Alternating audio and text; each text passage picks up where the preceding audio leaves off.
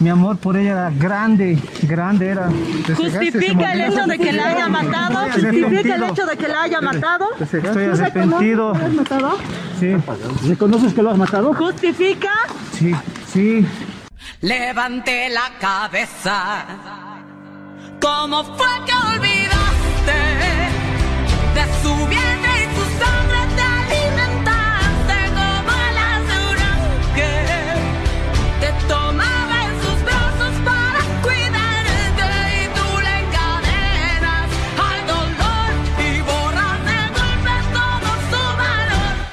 al inicio de la pandemia y con la cuarentena rígida como tal, en la cual las mujeres han estado dentro de un núcleo encerradas, eh, viviendo inclusive más violencia. Del 20 de marzo al 30 de mayo del 2020, Bolivia vivió una cuarentena rígida, fecha que muchas bolivianas recuerdan con dolor, debido a que según informes de la Defensoría del Pueblo, los hechos de violencia crecieron en esta etapa. La Defensoría del Pueblo ha hecho una investigación que ha denominado el deber de protección a las mujeres a través del funcionamiento de la FELCB durante la pandemia. Por un lado, ha identificado que eh, la FELCB ha omitido el deber de protección a las víctimas con respecto al eh, derecho que tienen cada una de ellas a vivir una libre, libre de violencia como tal. Eh, hemos identificado que no han emitido circulares, no han emitido normas internas de la FELCB, un poco para garantizar, primero, la atención en el marco de sus competencias y, por supuesto, también el auxilio a la víctima. Entonces, este auxilio a la víctima en esta época no ha existido. ¿Por qué? Porque las mujeres primero estaban sufriendo violencia y no tenían un canal de denuncia. Se habilitó una línea gratuita a nivel nacional y se habilitaron líneas de WhatsApp a nivel nacional. El resultado de estas investigaciones nos la comparte el jefe de la Unidad de Derechos de las Mujeres, Nehemías Vidal. Entonces se han recibido 2.935 eh, denuncias como tal, pero si nos ponemos a analizar eh, los datos como tal, solamente estamos hablando de marzo-agosto, 2.935, pero si ampliamos de, de agosto a junio-julio, que tenemos el dato, se ha incrementado 6.804 casos como tal. Entonces, si se dan cuenta, solamente en la época de la cuarentena se han recibido 2.000, pero dos meses posteriores se han recibido 6.000. Entonces, ¿qué nos quiere decir esto?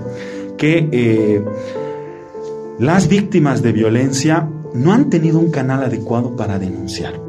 2.935 es el número de denuncias que recibió el Ministerio Público en el marco de la Ley 348 en solo tres meses. Eh, la mayor cantidad de, de denuncias recibidas son eh, sobre actos eh, de violencia psicológica como tal. Esas han sido el 54% que la Defensoría ha recibido. Seguidamente están las denuncias de violencia física, pero nos llama la atención bastante que esté primero la violencia psicológica. Nos da a entender de que a pesar de haber estado sufriendo algún tipo de violencia, por el canal que nosotros hemos habilitado de denuncia, nos han manifestado que la violencia psicológica es la primera. Entonces, eso también nos llama la atención bastante. Lo segundo es la violencia física con un 36% de casos. Entonces, estos son los dos primeros, digamos, que nosotros hemos recibido en los tipos de, violencias establecidos en la ley 348.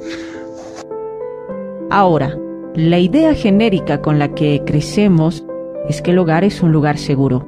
Sin embargo, la realidad nos muestra todo lo contrario. Muchas mujeres a nivel nacional convivían con sus agresores.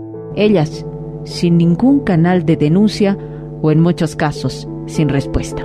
De que una vez de que eh, termina la cuarentena rígida, dos meses posteriores se reciben, recibe el Ministerio Público 6.000 casos. Entonces, ¿qué nos da a entender? Que eh, las mujeres han estado sufriendo violencia durante la cuarentena, no han tenido un canal adecuado de denuncias y eso la investigación lo plantea de esa manera.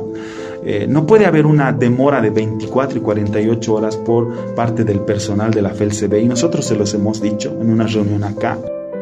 Pero ¿cuál es la función de la institución policial al momento de cuidar a las víctimas que denuncian las agresiones? Interpelamos al coronel Johnny Vega de la Fuerza Especial de Lucha contra la Violencia de La Paz.